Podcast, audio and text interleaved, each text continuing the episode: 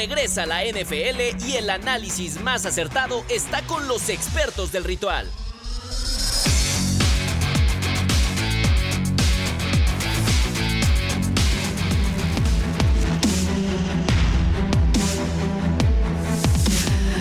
Saludos a todos, bienvenidos a Ritual, el podcast. Híjole, somos pocos, pero valemos. Lalo Ruiz, Gabo Martínez, Andy Sola, y lo digo no nada más por los que estamos sentados en esta mesa, sino por los que quedan ya para caminar hacia el Super Bowl 58 en Las Vegas, Nevada. Transmisión que podrás ver a través de las pantallas de Azteca 7 con todo el equipo de Ritual NFL. Así es que ya estamos listos, ya tenemos equipos contendientes, pero hay que desmenuzar qué pasó el fin de semana. Gabo, ¿cómo estás? Muy bien, Andy. La verdad, un poquito harto de que nadie le pueda ganar a Kansas City.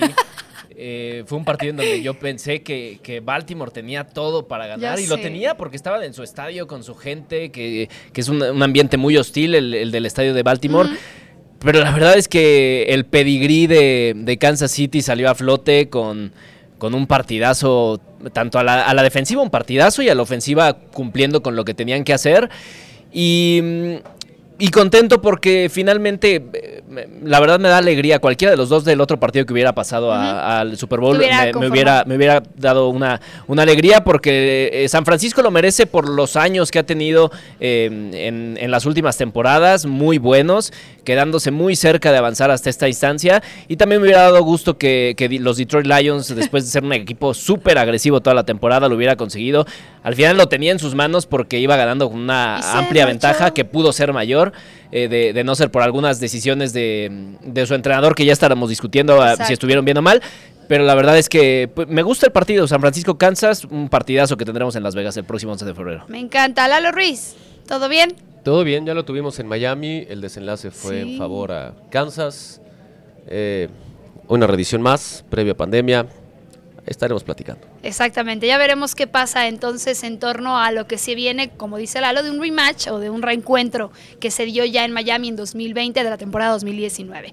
Eh, arrancamos con los Chiefs enfrentando a los Ravens creo que yo también creí que en su momento los Ravens traerían un equipo bastante fortalecido en la ofensiva, en la defensiva, equipos especiales. Lamar Jackson llegaba con una mentalidad sumamente positiva, sumamente fuerte, a enfrentar a un Mahomes que sabemos que hace maravillas. A mí me da más coraje porque a veces en mi cabeza a ver, no estoy comparando a niños, no se pongan locos, pero en mi cabeza pienso como Tom Brady y Mahomes, ¿no? O sea, es como este hombre que puede hacer cosas maravillosas, que tiene marcas increíbles, que llega consecutivamente a un Super Bowl, y entonces te das cuenta de que, como dijo Gabo, no hay quien le compita. Pero bueno, son muchísimas cosas que hay que, desmenuzar. Yo creo que en esta ocasión, yo más a la ofensiva de unos Kansas City Chiefs me voy a ir a la defensiva. Sí. Que me parece que Steve Spagnuolo hizo un trabajo espectacular con sus hombres lo vimos creo que en cada jugada, Lamar Jackson y sus secuaces estaban realmente detenidos. Tuvieron solamente una una ofensiva para hacer puntos. La realidad es que de ahí en fuera nos salieron jugadores como Bolton, Mike Edwards, Chris eh, Jones. Por ahí está también McDuffie, Tranquil, que decían ¿no? que este hombre le iba a poner paz al equipo. Hicieron lo suyo. Y, y si me preguntan, yo creo que en esta ocasión la defensiva se llevó el juego. Pero a ver, todos opinamos diferente. Yo estoy totalmente de acuerdo contigo. Eh, me parece que llega eh, en el mejor momento esta, esta defensiva.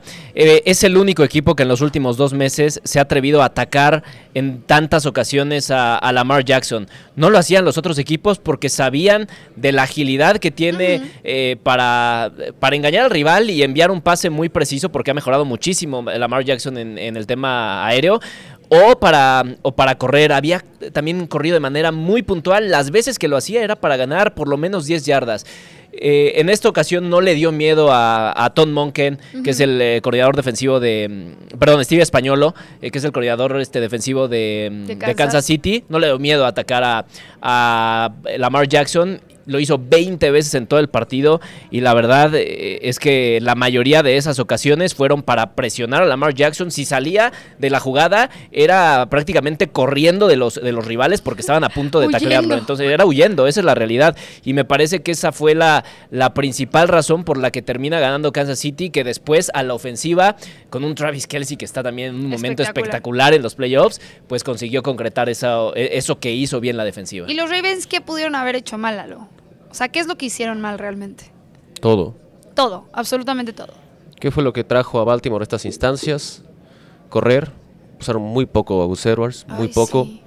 Eh, la bolsa colapsó, estaba continuamente corriendo por su vida Lamar Jackson, independientemente de la toma de decisiones. Es un año triste para, para Baltimore por la circunstancia de los agentes libres, porque este año parecía ser el indicado por cómo fueron cerrando, a quienes vencieron, cómo estaban, el 1 contra el 3, la ventaja en casa. Muy parecido el desenlace al que tuvieron los Bills, muy, muy parecido en cuanto a la decepción y lo triste que es irte en estas instancias en la antesala a un Super Bowl. Pero lo de, lo de Baltimore es fantástico, lo de Baltimore es extraordinario por donde se le vea. Fue un mal juego de Baltimore, sí, es indefendible, fue un mal juego. Superado infinitamente por Kansas y la defensa de Kansas y los frontales de Kansas. Pero así es la esencia de este deporte. Entonces, Harbaugh y compañía deberían estar muy contentos por el trabajo hecho desilusionados por el desenlace, pero la vida da desilusiones, ni modo, aprendan, levántense, anden, tomen lo positivo de esto y... Sí, sí, vuélvete más fuerte. Y esto aplica en todos los sentidos, entonces, ¿qué pasa para Baltimore? Tienen que renegociar muchos contratos libres. Eh, agentes libres, mejor dicho. Y lo de Odell Beckham cuando está hablando con Lamar Jackson al final del partido me ah, parece la postal más adecuada de lo que es este deporte. Siempre va a haber un derrotado, siempre va a haber un vencedor. Pero en ese momento palabras de reafirmación. Te prometo que nunca se le olvida la mar y Lamar va a ganar un Super Bowl. Sí, sí, sí, lo tiene muy presente y el objetivo está muy claro para él, lo dijimos muchas semanas, es un jugador evolutivo que se ha visto mucho más firme temporada por temporada, pero sí creo y, confirmo con ustedes que el tema de no correr el balón contra los Texans ganaron el partido porque arrasaron por tierra. En esta ocasión decidieron hacerlo mucho por aire y definitivamente las decisiones de Todd Monken, que lo mencionaba, ahora sí es, coordinador, el coordinador ofensivo de... los Ravens, me parece que tampoco fueron las adecuadas. Tienes un Gus Edwards que corre como el diablo, o sea, y realmente no aprovechó echaste tu carrera por tierra y por aire, la mar no tuvo una, una de verdad que valiera la pena. Así es que bueno, a final de cuentas, ahí está como el escenario plantado del lado de Kansas y de los Ravens, donde sabemos evidentemente que si nos vamos al juego, al único juego, a este, al del domingo, sin contar la temporada completa, los Chiefs estaban con todas las de ganar y de pasar este Super Bowl. ¿No? Mm, yo, yo veía. contando este juego. Contando este juego, yo, yo la verdad es que sí veía con una ligera ventaja a Baltimore porque en temporada regular me pareció superior a, lo que hizo cualquier otro equipo. Quizá se le puede equiparar en cuanto a nivel eh, de, sobre la cancha a lo que hizo San Francisco. Eh, pero en la recta final de la temporada regular fue Baltimore el que estaba marcando la pauta de quién era el mejor equipo, eh, sobre todo la defensiva. La, defensiva me parece que hizo su trabajo, puso al equipo en posición de ganar y yo sí me voy a quedar con, lo que menciona Lalo, con lo que mencionas tú, de, del poco juego terrestre que, plasmaron sobre, sobre la cancha. Venían de aplastar a, los Houston Texans hace una semana. Eh, basados en el, en el juego de carrera. O sea, más allá de las ocho carreras que, ejecutó Lamar Jackson, eh, muchas de ellas eh, huyendo de los rivales, más allá de eso, la verdad es que fue prácticamente nulo. Fueron 27 yardas terrestres las que consiguió en ocho jugadas el equipo en todo un partido. No me gustó esa manera de renunciar a lo que te estaba haciendo bien en partidos anteriores, a pesar de que el rival yo creo que yo entiendo que hay que adaptar también tu, tu escrita a lo que va a ser el rival, a las, a las eh, fortalezas que tiene.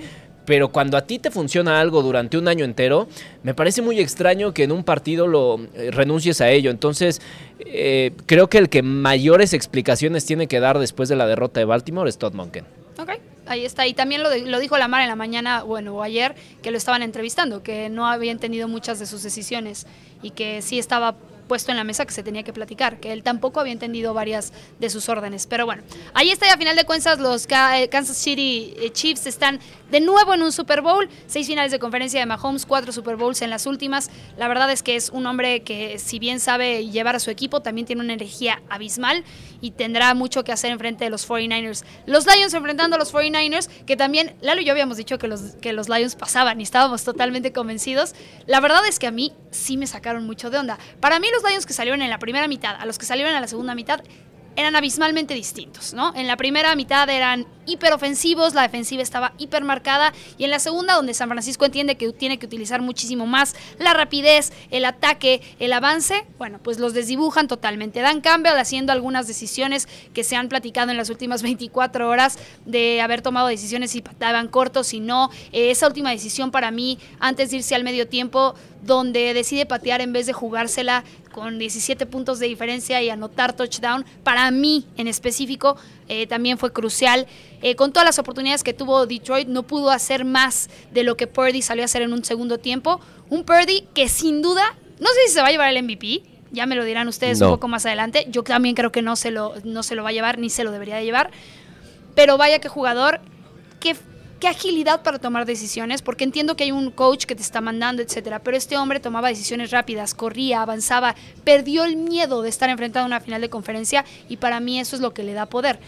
¿Qué le pasa a Detroit Lalo que de pronto lo perdemos en la segunda mitad? Tristemente no lo sé. Eh, se repite mucho esa final, inclusive es contra San Francisco, un marcador muy cerrado. San Francisco con Joe Montana, que ayer estaba Joe Montana en este estadio, también estaba Barry Sanders, los dos últimos grandes íconos de estas dos organizaciones en los últimos años. Eh, cómo arranca Detroit es extraordinario y aquí viene un poco quizás de suerte, de fortuna, de ejecución, de, de estar alineado. El primer y segundo cuarto fue espectacular, el tercer cuarto ofensivamente fue inexistente para Detroit, el cuarto cuarto por fin y consiguen una anotación, pero el daño de San Francisco ya estaba hecho. Eh, independientemente de si critican o no, si juzgan o no, si evalúan o ponderan las decisiones correctas o incorrectas de Dan Campbell en un momento de tercera y cinco y decidir correr para que notoriamente la defensa sepa que en la cuarta oportunidad y dos te la vas a jugar, es el reflejo de toda la temporada de Detroit. Detroit cae con el rostro en alto, Detroit compite, Detroit dio una gran demostración, pero se van a quedar con ese sabor amargo o semi amargo. ¿Por qué? Es una organización que estaba buscando llegar a un Super Bowl y otra vez se queda en la antesala de llegar a un Super Bowl, otra vez contra San Francisco, de visita.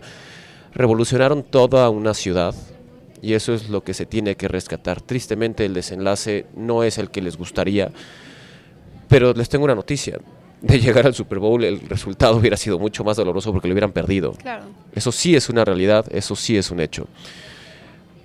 San Francisco corrió con mucha suerte ayer. San Francisco, honestamente, no sé a quién le rece, no sé a quién puso de cabeza. San Francisco hizo todo mal el primer medio, todo mal. Todo mal. Sí, Desde Brock Purdy el partido en el primer medio. mandaba pases inadecuados, pases elevados, por poco interceptado en dos ocasiones. Christian McCaffrey no encontraba por dónde porque la línea defensiva de Detroit es un monstruo. O sea, detener a McCaffrey para pérdida es algo que tienes que aplaudir. Sí, porque sí, sí. normalmente cuando la jugada se rompe, McCaffrey es un mago, es un artista y Sigue. rescata una o dos yardas. Luego rescata 10, 15. Que no entiendes cómo lo hace. Lo de Ayuk, con de Ayuk tuvimos The Catch 2.0. Punto. Pasará la historia. Primero era holding defensivo. Ayuk sigue peleando. Levantan el pañuelo. Esto ya es el tercer cuarto.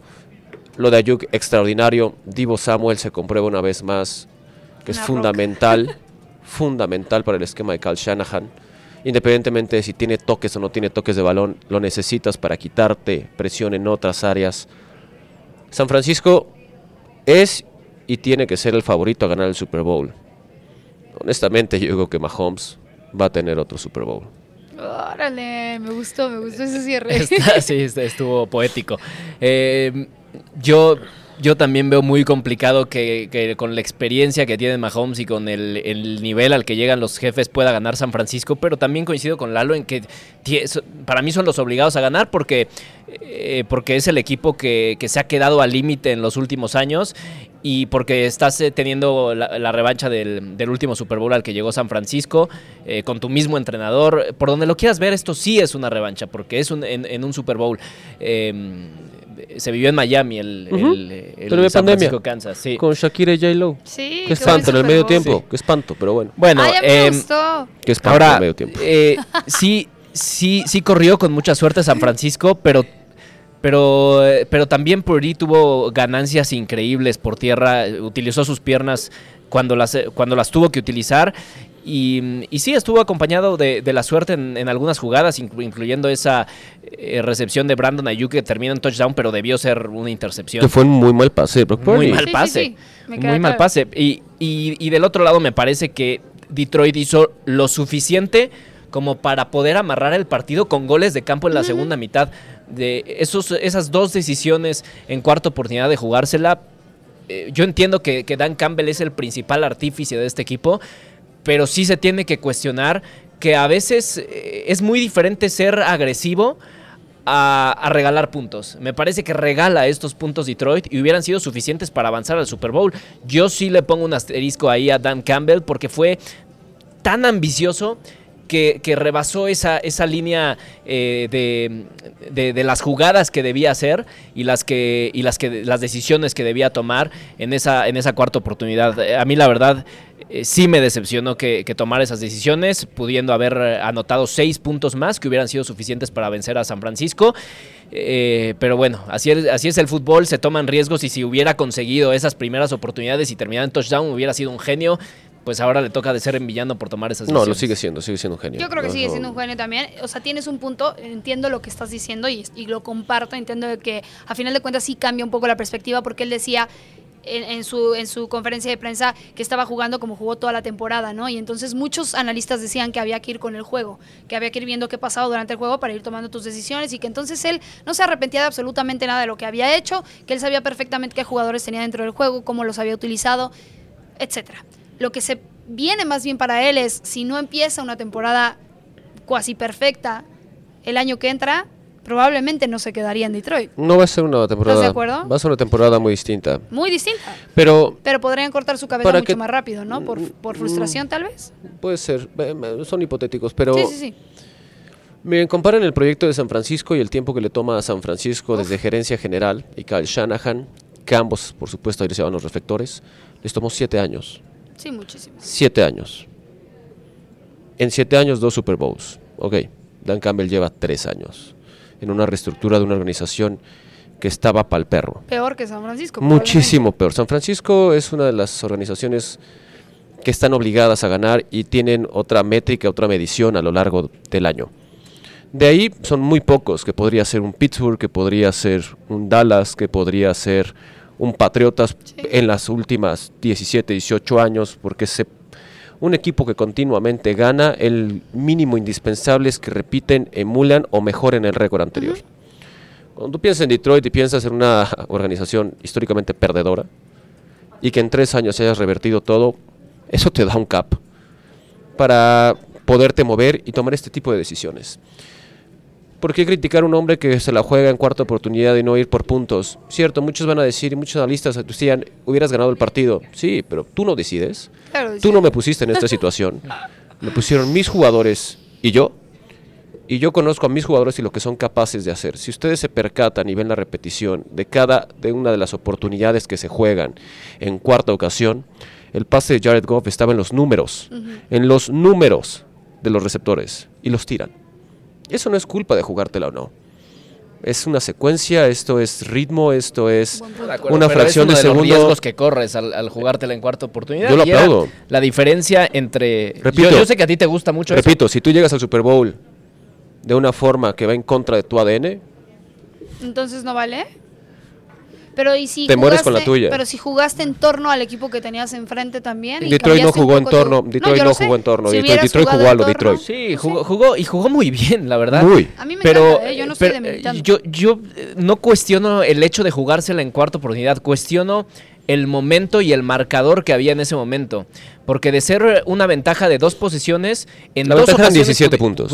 Eran ventaja- más de dos posiciones, la ventaja eran 17 puntos. Sí, sí, cuando él decide la 17 pateada. puntos. Bueno, pudiste convertir eso en vez de en eh, la necesidad de anotar dos touchdowns y un gol de campo, pues en dos touchdowns y dos goles de campo, tres touchdowns. O sea, sí es mejor para mí eh, cuando estás empezando el segundo tiempo alargar esa ventaja y sumar puntos, meterlos ahí al, ahí al tablero que sigan sumando porque tú nunca sabes ¿En en qué momento pueden reaccionar los jugadorazos que tiene San Francisco.